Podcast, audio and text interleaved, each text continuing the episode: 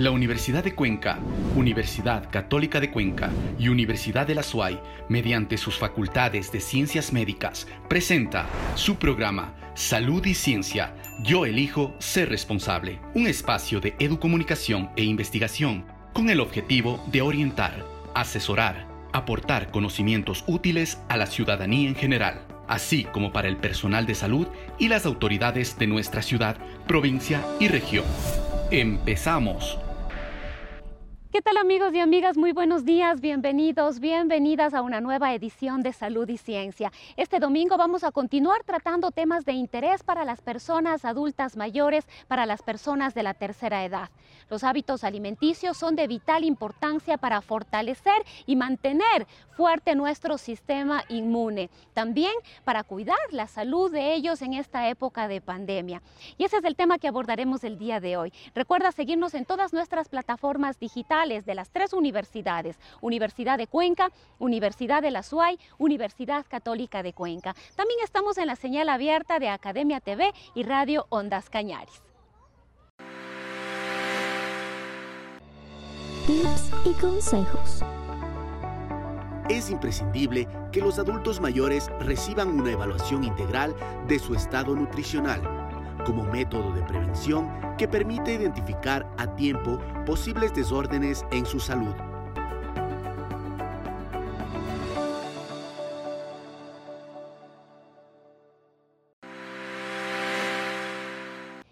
Tener adecuados hábitos alimenticios va a incidir de manera importante en el estado de salud y en el sistema inmune de las personas adultas mayores. Lo contrario podría definitivamente ponerlos en riesgo en esta época de pandemia. Y es sobre este tema que vamos a dialogar con la doctora Victoria Abril. Ella es catedrática de la carrera de Nutrición y Dietética de la Universidad de Cuenca. Le damos paso a nuestro compañero Carlos Valverde que se encuentra ya con la profesional.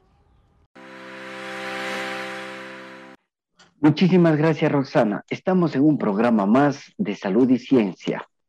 Esta vez vamos a hablar sobre el cómo cuidar la inmunidad en época de pandemia. Es una necesidad para toda la población. Sin embargo, el estilo de vida, las formas de consumo, son elementos que pueden favorecer o deteriorar la inmunidad innata. Los adultos mayores son un grupo vulnerable y a pesar de que la cobertura de vacunación ha llegado al 100%, es necesario fortalecer su inmunidad. Y uno de estos elementos es la nutrición. Para tratar este tema, hemos invitado a la doctora Victoria Abril Ulloa, magíster en Ciencias de Nutrición por la Universidad de Chile y doctorado en Nutrición y Metabolismo en la Universidad de Rovira, Virgilia, España. Es docente de la carrera de Nutrición y Dietética en la Universidad de Cuenca. También participa como directora, coordinador, codirectora e investigadora en varios proyectos de investigación relacionados con la alimentación, la actividad física y la salud física en diferentes grupos de edades, preescolares, niños, adolescentes, adultos jóvenes y adultos mayores. Le damos la bienvenida. Muy buenos días, doctora Victoria. Buenos días. Muy buenos días, Carlos. Muchísimas gracias por la invitación. Estoy muy contenta el día de hoy de saludar también a todas las personas que nos están escuchando. Muchísimas gracias, doctora. Es muy importante esto de cuidar la salud de los adultos mayores. Y entre esos la pregunta que surge es, ¿qué cambios se producen en el, en el estado nutricional y el consumo de alimentos de las personas cuando llegan a esta etapa de la adultez o el adulto mayor? Los adultos mayores, como usted ha indicado, Carlos, son un grupo vulnerable por distintas razones, ¿no? Y obviamente eh, estas razones van a influenciar, ya vamos a hablar un poquito de esto, van a influenciar en, una malnutrición por déficit, como es la desnutrición, pero también nosotros hemos encontrado que también eh, los adultos mayores pueden tener exceso de peso, como el sobrepeso y la obesidad. Y esto se debe a varias razones. Por un lado puede estar el hecho de que muchos viven solos, algunos eh, están viudos, en algunos casos tienen dificultades para alimentarse, eh, también para conseguir o para comprar los alimentos, los cambios fisiológicos que son eh, digamos, parte también del proceso del envejecimiento y los cambios físicos también, como por ejemplo el uso de prótesis o en algunos casos el déficit de este uso de prótesis. En algunos adultos mayores también hay problemas con la defusión, la disminución también del apetito. Todo esto va a afectar el estado nutricional de los adultos mayores y obviamente eh, en algunos casos también hay ciertos alimentos que con la edad empiezan a hacer daño a los adultos mayores, como por ejemplo los lácteos. Entonces dejan de consumir algunos alimentos o algunos, algunas preparaciones y esto obviamente va a generar que empiecen a existir déficit en la, en la alimentación de los adultos mayores, ¿no? Van a requerir, por ejemplo, de pronto un suplemento o de calcio, por ejemplo, o van a requerir algunos tipos de vitaminas, pero todo esto eh, tiene que estar eh, siempre supervisado por un profesional de la salud, especialmente un nutricionista o, o un médico, ¿no? Exactamente. Pero dentro de esto, de este sistema de nutrición, ¿cuáles creen que sea el tipo de alimentación, el contenido y la frecuencia para alimentar a los adultos mayores? Ya, los adultos mayores en general eh, es recomendable que mantengan tres comidas principales como son el desayuno, el almuerzo, la merienda y al menos dos colaciones o refrigerios, ¿no? Una media mañana, una media tarde. En algunos casos, incluso, por ejemplo, algunos adultos mayores van a requerir una, tercera colación, un tercer refrigerio después de la merienda. Es importantísimo eh, eh, recordar que los adultos mayores si bien tienen todos estos cambios fisiológicos eh, del organismo, es necesario que consuman todos los eh, grupos de alimentos, ¿no? Es decir, los, los, adultos mayores deben tener una alimentación variada, deben consumir lácteos, deben consumir carne, deben consumir pescado. Es importantísimo no olvidar el consumo de frutas y de verduras, porque aquí vamos a encontrar una gran concentración de, de vitaminas, de microminerales que son importantísimos precisamente para la inmunidad, que es un tema que usted ha tocado, ¿no? Además, recordemos que las frutas, las verduras y los distintos alimentos en general, además de estos micronutrientes, tienen otros, ¿no? Como polifenoles, tienen muchísimas sustancias antioxidantes que van a ayudar precisamente a mantener un estado de salud óptimo. Eh, hay que recordar que no existe un alimento que podemos decir es el superalimento o es el mejor alimento o es el alimento que, que tienen que consumir los, eh, los adultos mayores de manera indispensable, porque en realidad la diversidad o la variedad de los alimentos es lo que le va a proveer al adulto mayor de todos los nutrientes que, que requiere, ¿no? Por ejemplo, a veces les dicen a los adultos mayores, no coma arroz o no coma papas, en realidad debe consumir, pero aquí hay que tener cuidado, claro, del estado nutricional que tiene el adulto mayor. Si es que tiene ya un sobrepeso, por ejemplo, deberá consumir estos alimentos en una cantidad menor. ¿no? Pero de todos modos, lo, importante es que siempre se consuma de forma variada, ¿no? Y algo que es importantísimo también, el, el adulto mayor debe eh, también tomar el sol, que si bien nosotros eh, a veces en las recomendaciones eh, de, alimentación, nos olvidamos un poquito, pero esto es indispensable, ¿no? Por el, por el tema de la vitamina D y que incluso ahora ha tenido un, un interés especial precisamente con el tema del COVID, ¿no? Y, y, algo que también es importantísimo es que estén hidratados, que consuman agua, al menos unos cuatro vasitos de agua al día, además de los jugos o de las sopas que toman. Esto es importantísimo también. Doctora, usted ha recomendado muchos elementos, nos ha mencionado que no hay un alimento específico, que todos los alimentos son buenos dependiendo también del estado físico del adulto. Eh, otra pregunta que se nos viene, ¿es necesario darle suplementos, algún tipo de suplemento al adulto mayor o en qué casos o particularidad? Ya. El tema de los suplementos en adultos mayores eh, debe ser siempre realizado una vez que se ha hecho una evaluación nutricional y una evaluación de la alimentación para valorar si requiere o no requiere un, un suplemento, ¿no? Esto tiene que ser tratado de manera individual y debe ser siempre realizado por un nutricionista y en casos que tenga alguna complicación de salud adicional también debe ser supervisado por un médico. Los suplementos en realidad eh, se deben recomendar en casos especiales y en casos eh, específicos que se requieran, ¿no? A veces tenemos la impresión de que el adulto mayor, eh, si vemos que está comiendo poco o pensamos que tiene bajo peso, eh, consideramos que es importante, digamos, en casa darle un suplemento, pero no es así. O sea, debe haber siempre una valoración de un profesional para saber exactamente qué es lo que requiere el adulto mayor. Y conforme avanza la edad, la apariencia, la estructura física, a veces los achaques que le llamamos las enfermedades, disminuye el apetito, ¿cómo podemos recuperar o es em, algo biológico en el adulto mayor? Ya, en algunos casos puede ser biológico, pero en todo caso lo más importante es determinar cuál es la causa. Eh, en muchas ocasiones, lo que habíamos comentado antes, ¿no? El hecho de que viven solos, por ejemplo, puede disminuir el apetito, puede haber algún, algún grado de depresión posiblemente. También algunas veces el mismo hecho de que tienen problemas con la masticación, con la deglución, puede hacer que eso les, les empiece a generar un poco de disminución del apetito, un poco de rechazo, digamos, de algunos alimentos.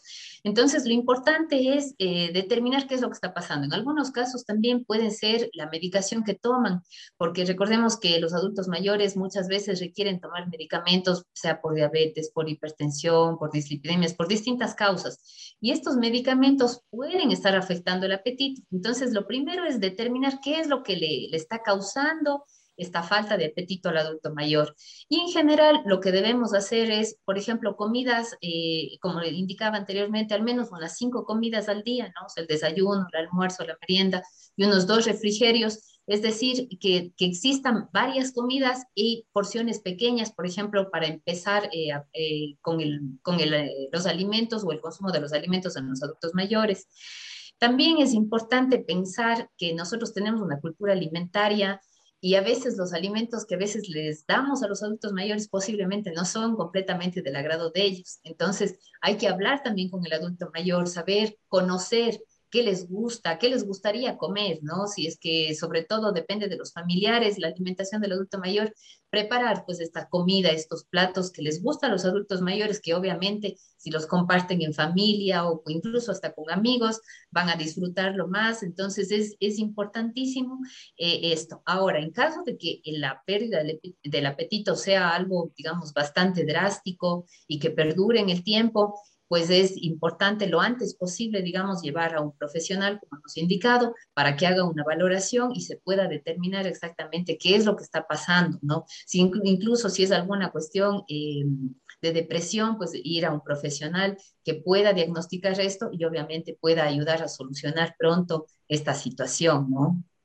Usted habla de la alimentación no sé, eh, algún consejo en tipos de alimentación, qué tipos de alimentación pueden favorecer a la inmunidad, qué tipos de alimentación a la actividad física. Háblenos un poquito de cuál sería la alimentación apropiada para el adulto mayor.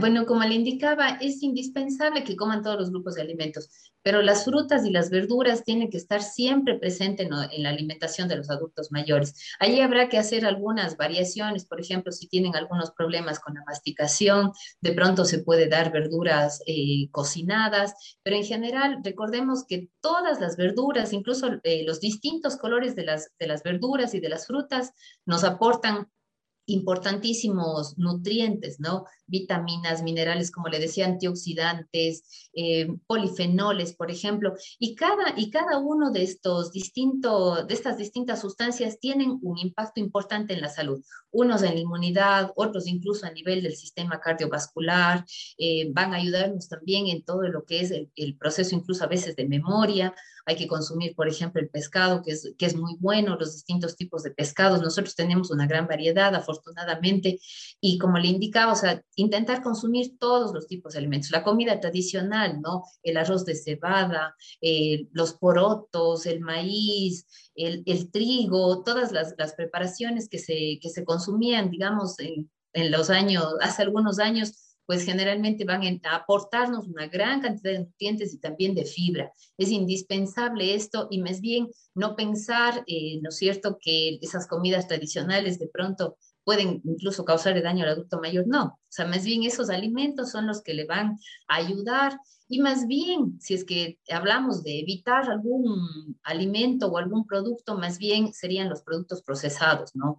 Tal vez las salchichas, las vienesas, este, los productos eh, fritos, todas estas cosas que venden en, funda, digamos, esos productos más bien tendríamos que evitar en los adultos mayores y en general en toda la población, porque estos alimentos tienen mucha grasa, mucha sal, eh, mucho azúcar, y eso sí puede causarle un, daño, digamos, a, la salud del, adulto mayor, ¿no? y en general a la población. Entonces, lo importante es la variedad, Y frutas y verduras no pueden faltar en la alimentación del adulto mayor, al menos unas cinco porciones, digamos, durante el día. Y si pueden eh, consumir en distintos colores, sería mucho mejor. Por ejemplo, a media mañana consumir, ahora que estamos en tiempo de mango, un mango, por ejemplo, y en la tarde consumir una naranja una mandarina, o sea, distintos colores. Igual la ensalada. Mientras más colorida, más variedad de micronutrientes y más variedad de vitaminas vamos a tener nosotros. Entonces, esto es fundamental. Un consejo para las personas que cuidan de adultos mayores y adultos mayores que a lo mejor viven solos. Ya, para las personas que cuidan a los adultos mayores, lo que les decía, ¿no? Eh, busca al adulto mayor, preguntarle qué quiere comer, qué, le, qué es lo que, eh, qué es la comida, cuál es la comida que realmente le, gustaría comer ese día. Entonces el adulto mayor va a comer con gusto y pensar siempre en la variedad. Y en los adultos mayores eh, que siéntanse libres de disfrutar los alimentos, siéntanse libres de disfrutar la comida, que no olviden de, de, tomar sol, que no olviden de tomar agua y obviamente la actividad física va a ser fundamental y para tener, digamos, una una buena actividad física requieren también que su cuerpo tenga proteínas, por eso el pescado, la carne es, es fundamental.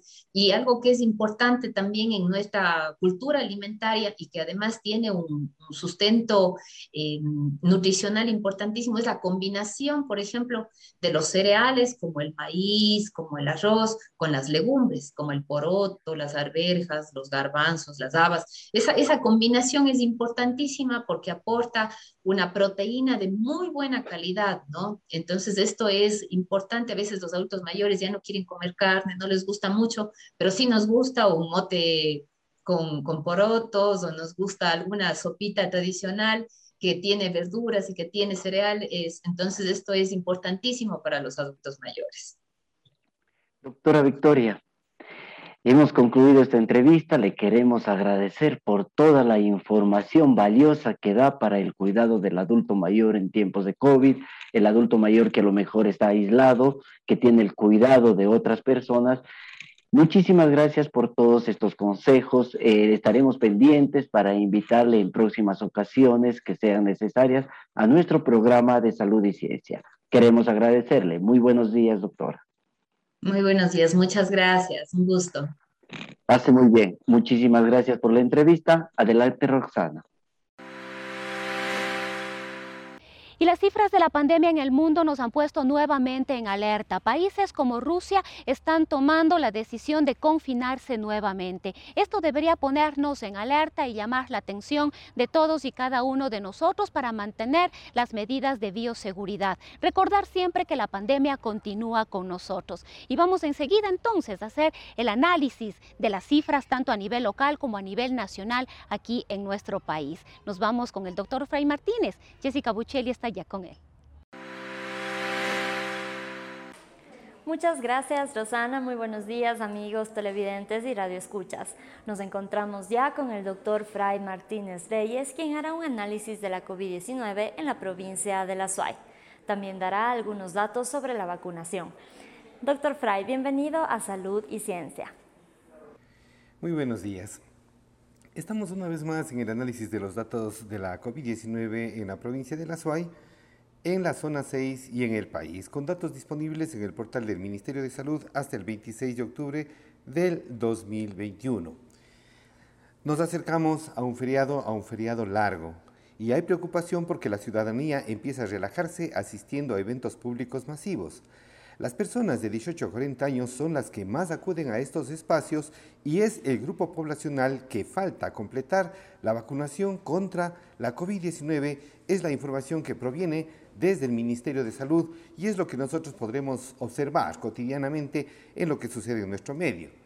El Ministerio de Salud reforzará la vacunación a la población de 18 a 40 años a través de una campaña nacional para lo cual se solicitará una vez más el apoyo de la empresa privada, las Fuerzas Armadas y las universidades. Nuestra universidad, por supuesto, dispuesta a su colaboración. ¿Qué hay sobre la vacunación de 5 a 11 años?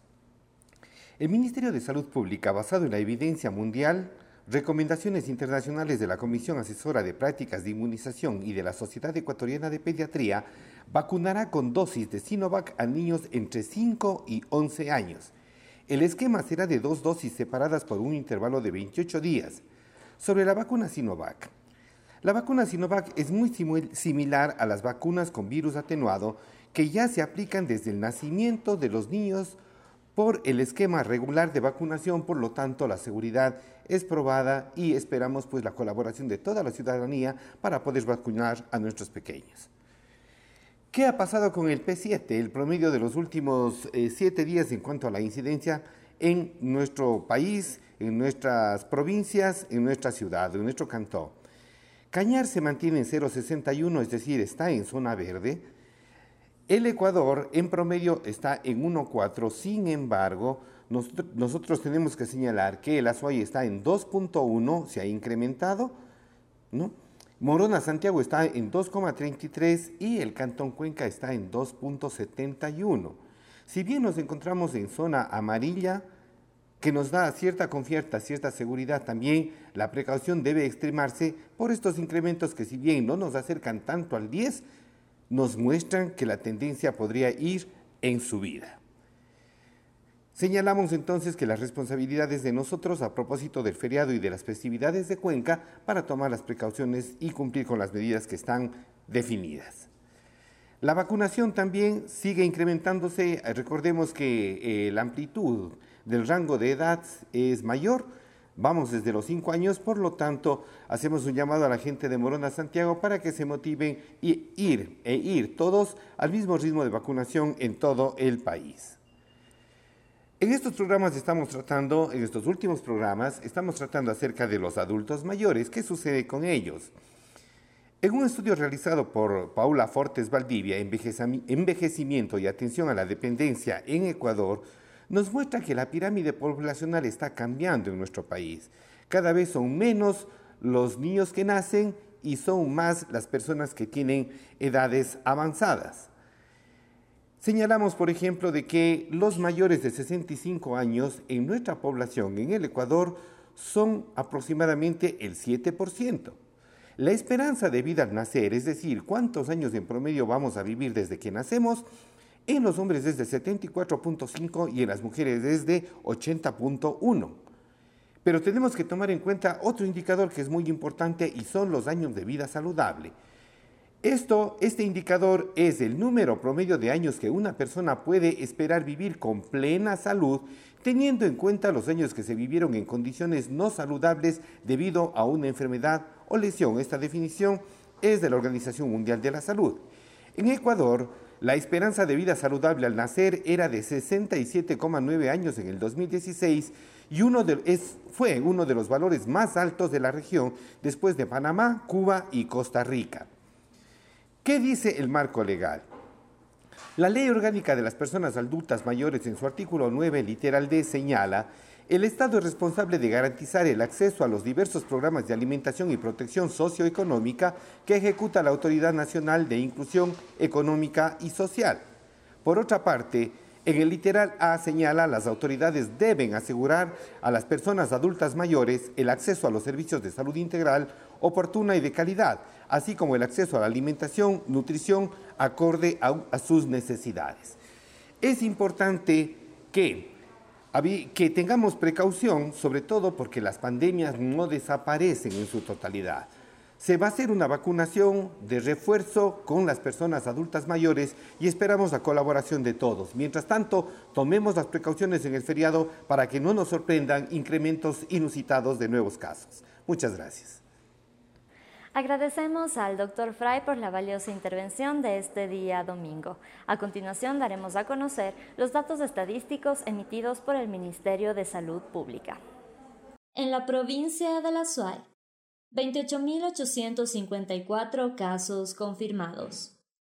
A nivel nacional, 516.167 casos confirmados. 32.962 fallecidos. De esta manera damos por finalizado nuestro segmento. Continuamos contigo, Rosana. Que tengan un muy buen día. Y con esta importante información para el cuidado y atención de nuestros adultos mayores, vamos cerrando la edición de esta mañana. Invitarles a seguirnos en todas nuestras plataformas y redes sociales. Somos Universidad de Cuenca, Universidad de la SUAY y Universidad Católica de Cuenca. No olvidar el tener todas las medidas de bioseguridad. Recordar, sobre todo en estos días en los que estaremos disfrutando de algunos momentos a propósito de las festividades novembrinas, de no descuidar todas estas medidas. Evitemos, por favor, las aglomeraciones. Usemos la mascarilla de manera correcta. El distanciamiento social es muy importante, así como el correcto lavado de manos. Nos despedimos invitándoles a seguir con nosotros el próximo domingo. ¿Sabías que... La malnutrición está catalogada como uno de los grandes síndromes geriátricos. Produce alteraciones del estado inmunitario agravación de procesos infecciosos, complicaciones patológicas existentes, convirtiéndose en un problema de salud pública mundial. La Universidad de Cuenca, Universidad Católica de Cuenca y Universidad de la SUAY, mediante sus facultades de ciencias médicas, presentó su programa Salud y Ciencia. Yo elijo ser responsable. Un espacio de educomunicación e investigación con el objetivo de orientar, asesorar, aportar conocimientos útiles a la ciudadanía en general, así como para el personal de salud y las autoridades de nuestra ciudad, provincia y región. Hasta una próxima oportunidad.